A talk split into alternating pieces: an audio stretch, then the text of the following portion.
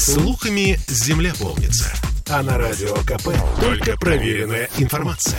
Я слушаю «Комсомольскую правду» и тебе рекомендую. Здоровый разговор. Сегодня наша тема алког... алкозависимые и созависимые. Мы часто говорим об этом в разных формах. Сегодня будем рассуждать о том, как им помочь. В студии радио «Комсомольская правда» наш эксперт Андрей Ногов, врач по медико-социальной работе наркологической клиники «Нева». Андрей, здравствуйте. Да, здравствуйте. А, давайте начнем с АЗОВ. Хотя я думаю, что у каждого из наших слушателей, зрителей есть свой ответ на этот вопрос, но интересно услышать мнение специалиста. Безопасная норма употребления алкоголя с точки зрения эксперта какая? Ну, смотрите, если рассуждать, то, в принципе, безопасной дозы алкоголя ее не существует. Есть безвредная доза алкоголя, да, которую можно употреблять. Для мужчин и женщин она абсолютно разная. Если брать именно конкретно мужчин, в данном случае это примерно 200-210 э, миллилитров этилового спирта чистого, что в пересчете это в неделю, это не в сутки. А, потому что я так подумала, что в один раз это меня убьет просто, ну, как бы с моим весом. Так. Да, соответственно, что в пересчете это примерно, ну, наверное, полтора литра сухого вина. В неделю? В неделю, конкретно угу. в неделю, да. Поэтому... А для женщин? Для женщин это примерно 140 миллилитров в пересчете на этиловый спирт. Ну, это около, наверное, полбутылки вина сухого. В это неделю. безвредная, угу. безвредная, да, доза алкоголя. А почему вы такую делаете раз, разницу между безвредной и безопасной? А опасность в чем в данном случае получается, если вреда особого нет? А, опасность заключается в том, что в принципе алкоголь это токсин для нашего организма. Поэтому как таковой безопасности оно не представляет вообще никакой. Если использовать его в медицинских целях, да, там в различных настойках, растворах, да, мы учитываем этот угу. факт.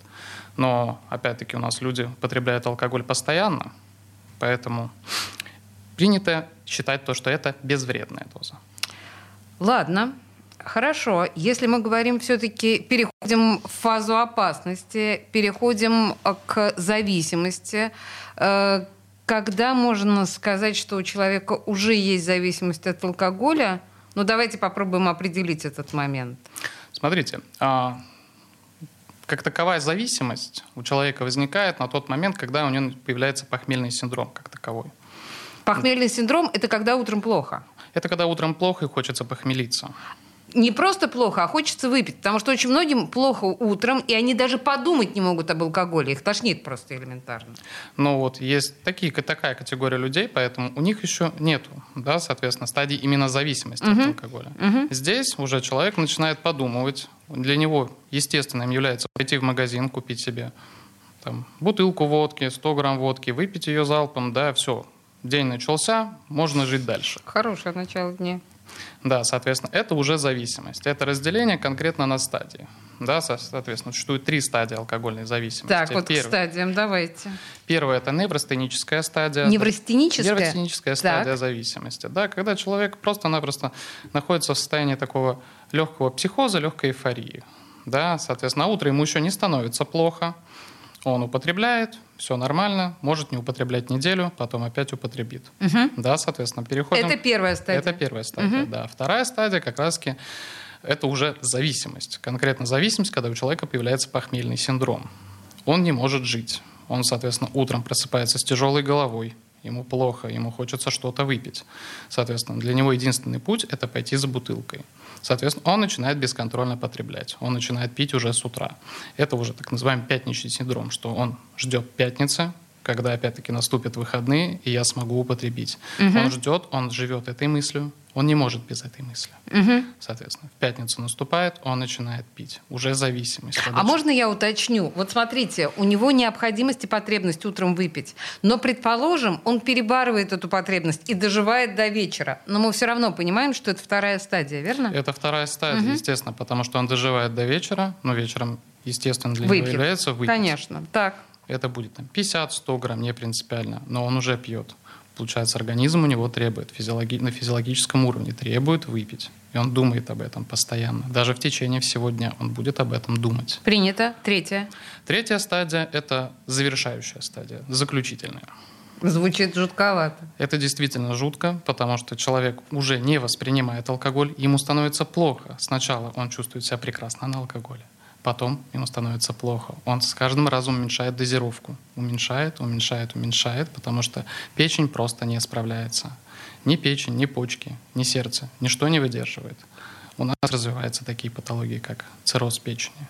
У нас развивается ишемическая болезнь сердца. У нас развиваются различные патологии сосудов. Так, подождите. Я не могу пить. Так я сразу, ну, стало быть, мне проще бросить. Бросить, конечно. Будет. Ну, в том смысле, что вот я в третьей стадии, у меня организм не принимает алкоголь, э, я не знаю, там рвота и все вот это вот, сердце выпрыгивает. Так я раз и сразу бросаю. Разве Физио- нет? На физиологическом и психологическом уровне вы уже будете пить. Потому что ваш организм не может жить без этого. Вы привыкли к этому. Это как привычка. Это как вредная привычка. Вы живете этим. Так, ладно, давайте еще э, важный для меня очень вопрос. В чем разница между мужским и женским алкоголизмом? Вот так плюсовали на этом в начале нашего разговора. Э, в чем мы слышали, что женский алкоголизм гораздо жестче, чем мужской, гораздо опасней. Объясните как эксперт, в чем тут дело? Ну, на самом деле, с точки зрения медицины, оно не разделяется на женский, медици... э, на женский и мужской алкоголизм, да, Мгм. если с точки зрения медицинской. Потому что это все болезнь. Что женский алкоголизм, что же мужской алкоголизм – это болезнь, которая должна лечиться, которая должна э, пол- Да-да-да. которой надо уделять внимание, соответственно. Но именно характерное отличие, которое можно отметить, это то, что женский алкоголизм, он на начальных стадиях почти не прослеживается. Да? У мужчин, берем, разберем вот мужчин, да, предположим, они начинают плохо работать, начинают загуливать, плохо зарабатывать, не социализированы. У женщин же наоборот, потому что основная задача женщин в чем? Да, сейчас это следить дома за ребенком, следить за бытом, да.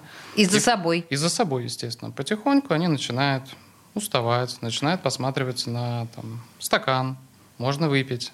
И для начала они начинают по чуть-чуть выпивать. Вечером, да, там, пока муж на работе, предположим, начинают выпивать. И они отрицают тот факт, то, что это алкоголизм. Они начинают отрицать. И плавно переходят именно во вторую стадию, когда они уже не могут вечер провести без алкоголя.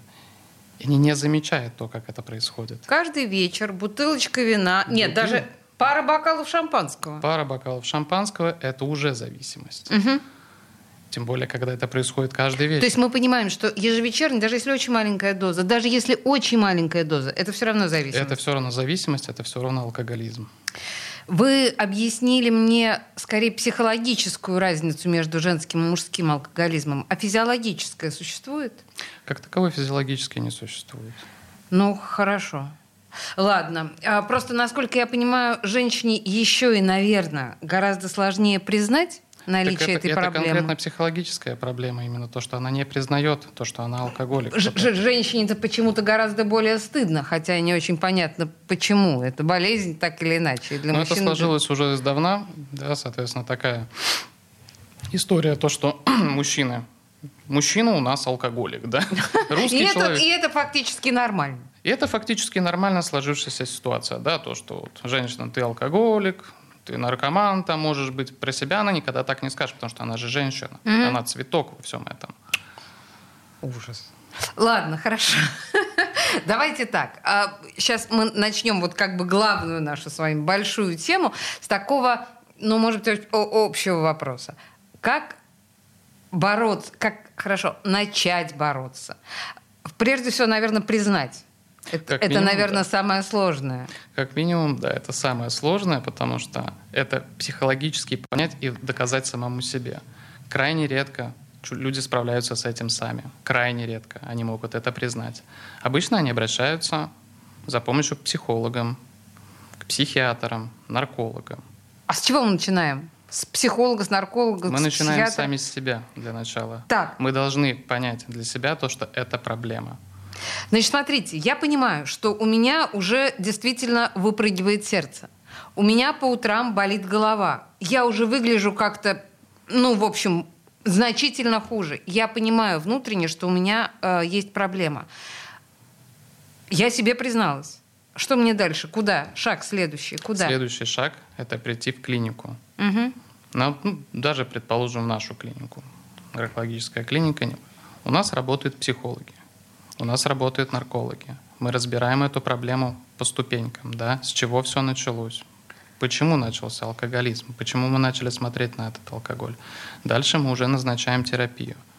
Соответственно, Ты... разбираем эту терапию. То есть в каждом случае это получается индивидуальная история, это да? Это индивидуальная история. Это индивидуальная. То есть не может быть такого, что вот вы скажете, что ну все равно вам нужно начать, там, условно говоря, с капельниц. Нет, не так? Нет, не так. Это, естественно, полный разбор проблемы, да, потому что нам надо разобрать суть, из-за чего все началось, почему человек посмотрел на бутылку, почему человек начал употреблять алкоголь, чтобы это, к этому не вернуться в дальнейшем, чтобы раз и навсегда покончить с этой проблемой.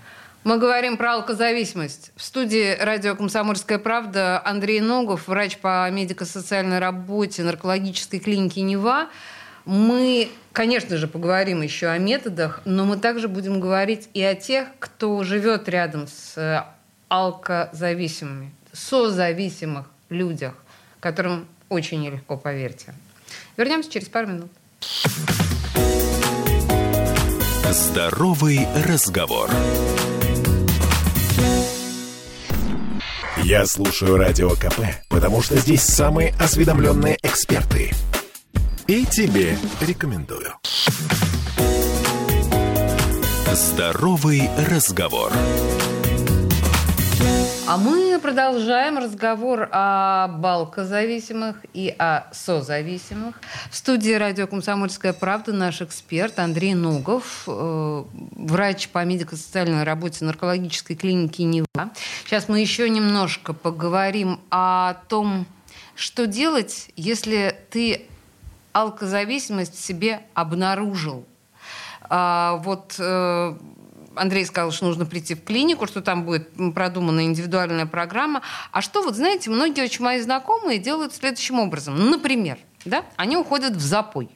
Ага. И потом, чтобы выйти из запоя, они э, зовут капельницы на дом, прокапываются там на протяжении трех дней и считают, что все отлично. Чем вам не способ? Способ действительно хороший, но он снимает абстинентный синдром, он не убирает основное. Uh-huh. Это психологию, психологию человека. Потому что по большей части у человека, который вызывает себе капельницы на дом, у него очень мало времени. Это, ну, предположим, час-два. Это для него своего рода бизнес. Ага. Он приехал, прокапал, уехал. Он не разобрался в проблеме. Он не разобрался в том, почему человек выпил, почему он ушел в запой. Соответственно, опять-таки, психология осталась. Человек вернется рано или поздно к этой ситуации. Он вернется к тому, что он опять уйдет в запой. Это может произойти на следующий день. То есть, слушая, слушая вас, я делаю вывод, что мы не можем избавиться от проблемы алкоголизма без помощи психолога. Никогда, ни при каких обстоятельствах, так? Нет, почему есть? Такие обстоятельства, когда можно справиться, но это надо быть очень сильным человеком. Тогда у меня к вам, знаете, вот другой вопрос. Мы с вами сказали о признании проблемы. Вот я признала, что у меня да, проблемы, и я пошла лечиться. Но ведь в большинстве случаев ну, люди сами не признают. Здесь мы плавно переходим э, с вами к созависимым, э, к жене пьющего человека, которая понимает, что у него прям вот точно, уже точно проблемы. И она там капает ему на мозг уже много, может быть, даже лет. Но он-то не признает этой проблемы. И что делать в этом случае жене? Как работать с мужем?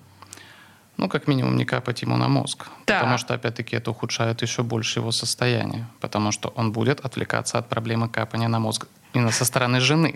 Ага. Для начала, ну, опять-таки, если разбирать созависимых, да, есть тоже определенные категории созависимых.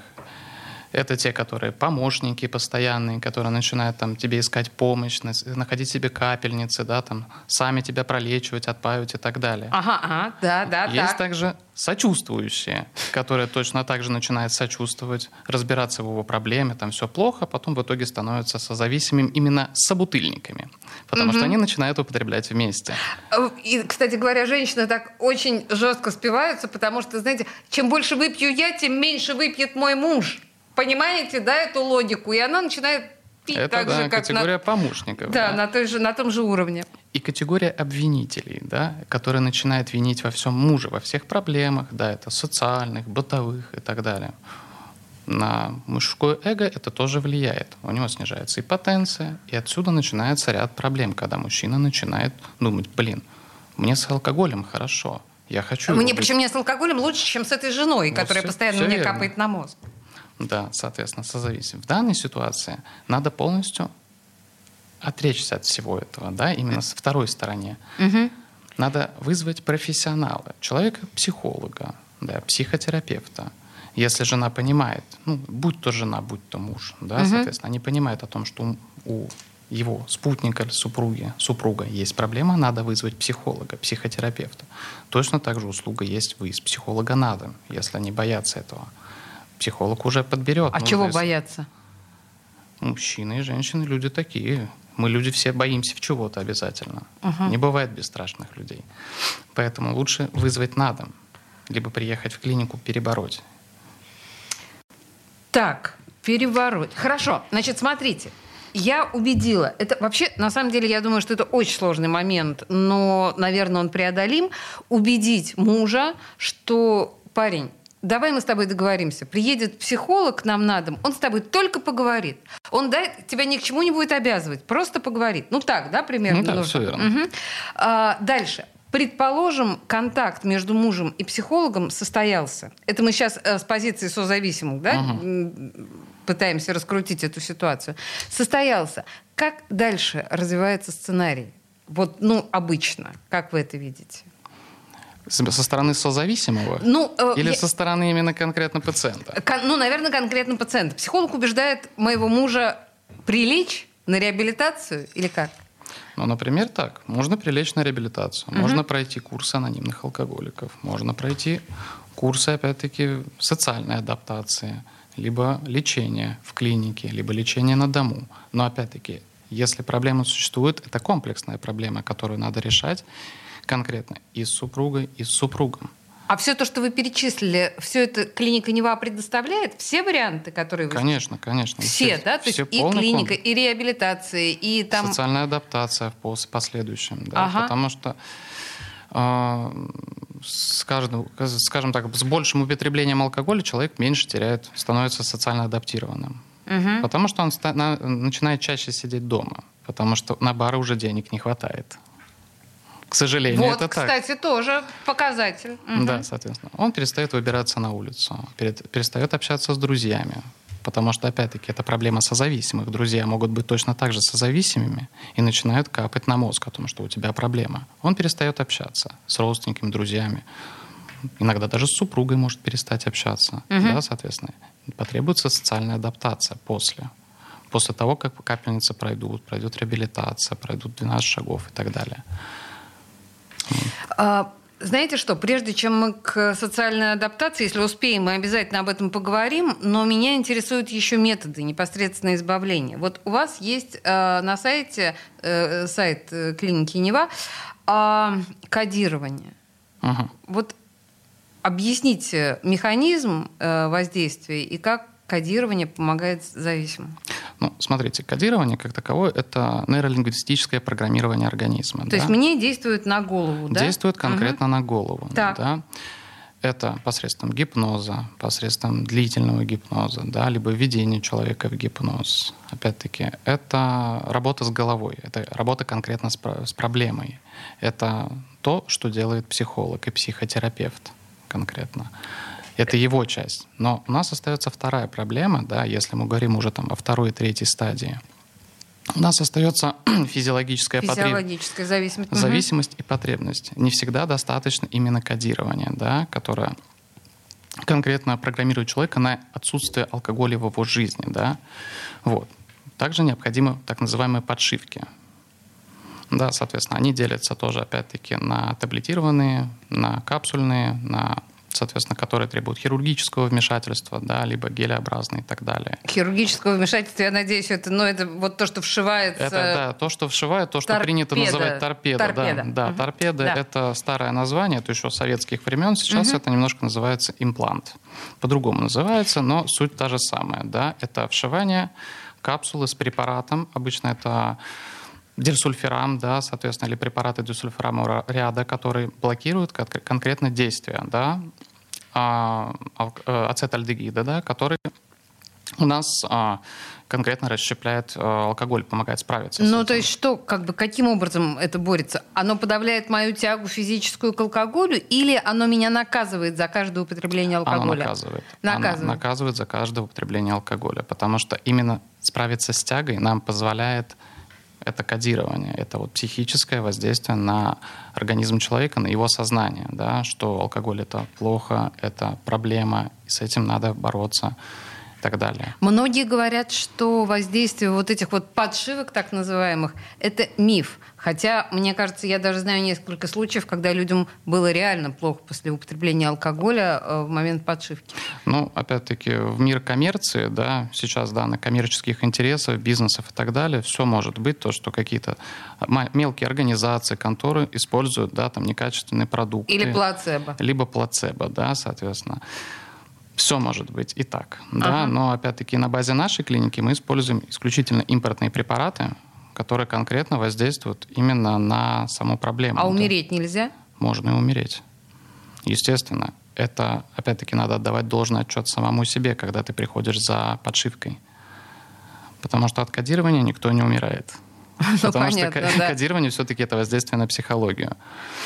Э, слушайте, давайте, наверное, еще вот о чем. Э, группа анонимных алкоголиков. Очень многие, у нас минута буквально, несколько слов по этому поводу. Многие считают, что это абсолютная фигня и не работает. Что скажете вы как эксперт? Я как эксперт скажу, что это действительно работает. Да, опять-таки, если люди, которые говорят о том, что вот анонимные алкоголики плохо, секта. Не, секта, неинтересно, ничего интересного не производит, это означает о том, что человек не поборолся с психологией, не поборолся с психологической частью проблемы, значит, психотерапевт работал плохо. Угу. Да, соответственно, он не объяснил человеку, для чего ему это нужно, для чего это ему требуется. Группа анонимных алкоголиков вообще развита для того, чтобы человек мог поделиться своей проблемой да, с окружающими, которые вокруг него находятся, да, плюс социально адаптироваться к тому, что есть также люди, которые так, такие же, как и он, с такой же проблемой, которые могут разбирать данные проблемы вместе. Ты не одинок. Угу. Слушайте, на самом деле, конечно, об этом можно говорить бесконечно. Эта тема огромная. У нас к сожалению, закончилось время. Но я надеюсь, мы с вами не последний раз встречаемся. Андрей Ногов, врач по медико-социальной работе наркологической клиники «Невак», консультировал нас сегодня. Спасибо вам большое. Спасибо вам. Здоровый разговор.